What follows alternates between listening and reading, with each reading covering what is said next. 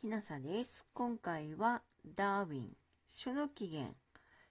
小泉弾薬、自然状態における変異、個体的の際です。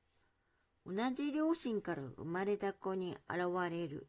多くの軽度の際、あるいは同じ限局された地域に生息する同種の個体に見られる際は、個体的際と呼んでよかろう。これらも往々遺伝されるので甚だ重要なものである。それらの変異は自然淘汰がその上に働いて家畜生物で人間がどう、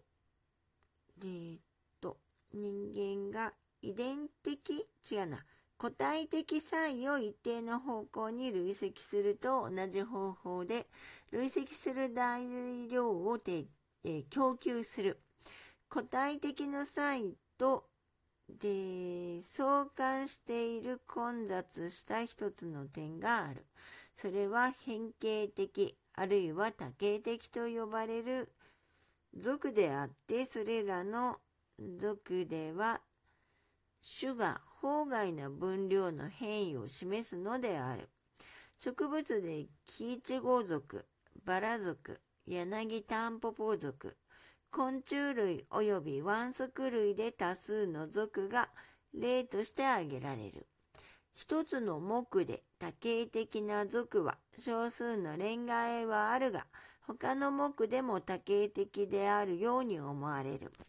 ワンスク類から判断すると古い時代でも同様であったと思われる。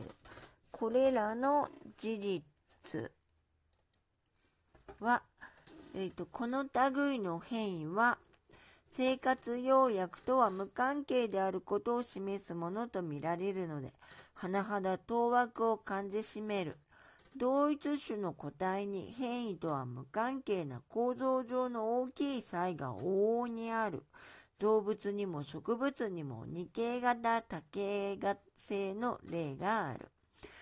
例えば、バライ群島のある種の蝶のメスは規則正しく2通り、時には3通りまでの著名な型をしている。動物でも植物でも2つまたは3つの型は現在は中間型で連ねられてはいないけれども、かつてはつねら連ねられていたことが確からしい。